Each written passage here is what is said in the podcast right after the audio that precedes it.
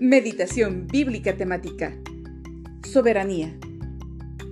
La soberanía es la autoridad más elevada en la cual reside el poder político y público de un pueblo, una nación o un estado sobre su territorio y sus habitantes.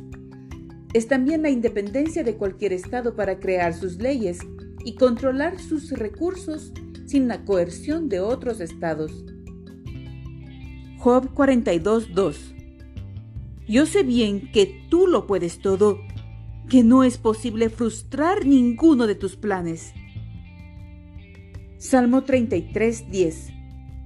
El Señor frustra los planes de las naciones, desbarata los designios de los pueblos.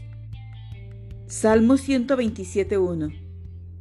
Si el Señor no construye la casa, el trabajo de los constructores es una pérdida de tiempo. Si el Señor no protege la ciudad, protegerla con guardias no sirve de nada. Isaías 55:11 Lo mismo sucede con mi palabra. La envío y siempre produce fruto. Logrará todo lo que yo quiero y prosperará en todos los lugares donde yo la envíe.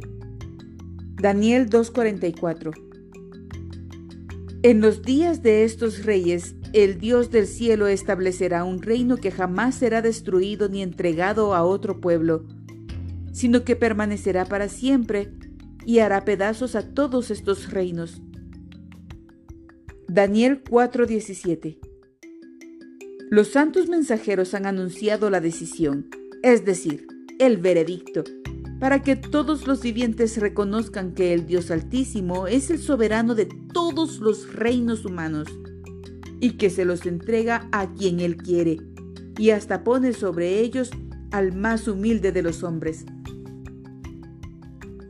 Daniel 4, 34 al 35 Pasado ese tiempo, yo, Nabucodonosor, elevé los ojos al cielo y recobré el juicio entonces alabé al Altísimo, honré y glorifiqué al que vive para siempre.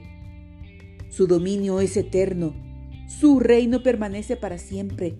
Ninguno de los pueblos de la tierra merece ser tomado en cuenta. Dios hace lo que quiere con los poderes celestiales y con los pueblos de la tierra. No hay quien se oponga a su poder, ni quien le pida cuentas de sus actos. Amós 5:8 El Señor hizo las Pléyades y el Orión, convierte en aurora las densas tinieblas y oscurece el día hasta convertirlo en noche. Él convoca las aguas del mar y las derrama sobre la tierra. Su nombre es el Señor. Segunda de Pedro 3:18 Pero, amados, no ignoréis esto que para el Señor un día es como mil años y mil años como un día.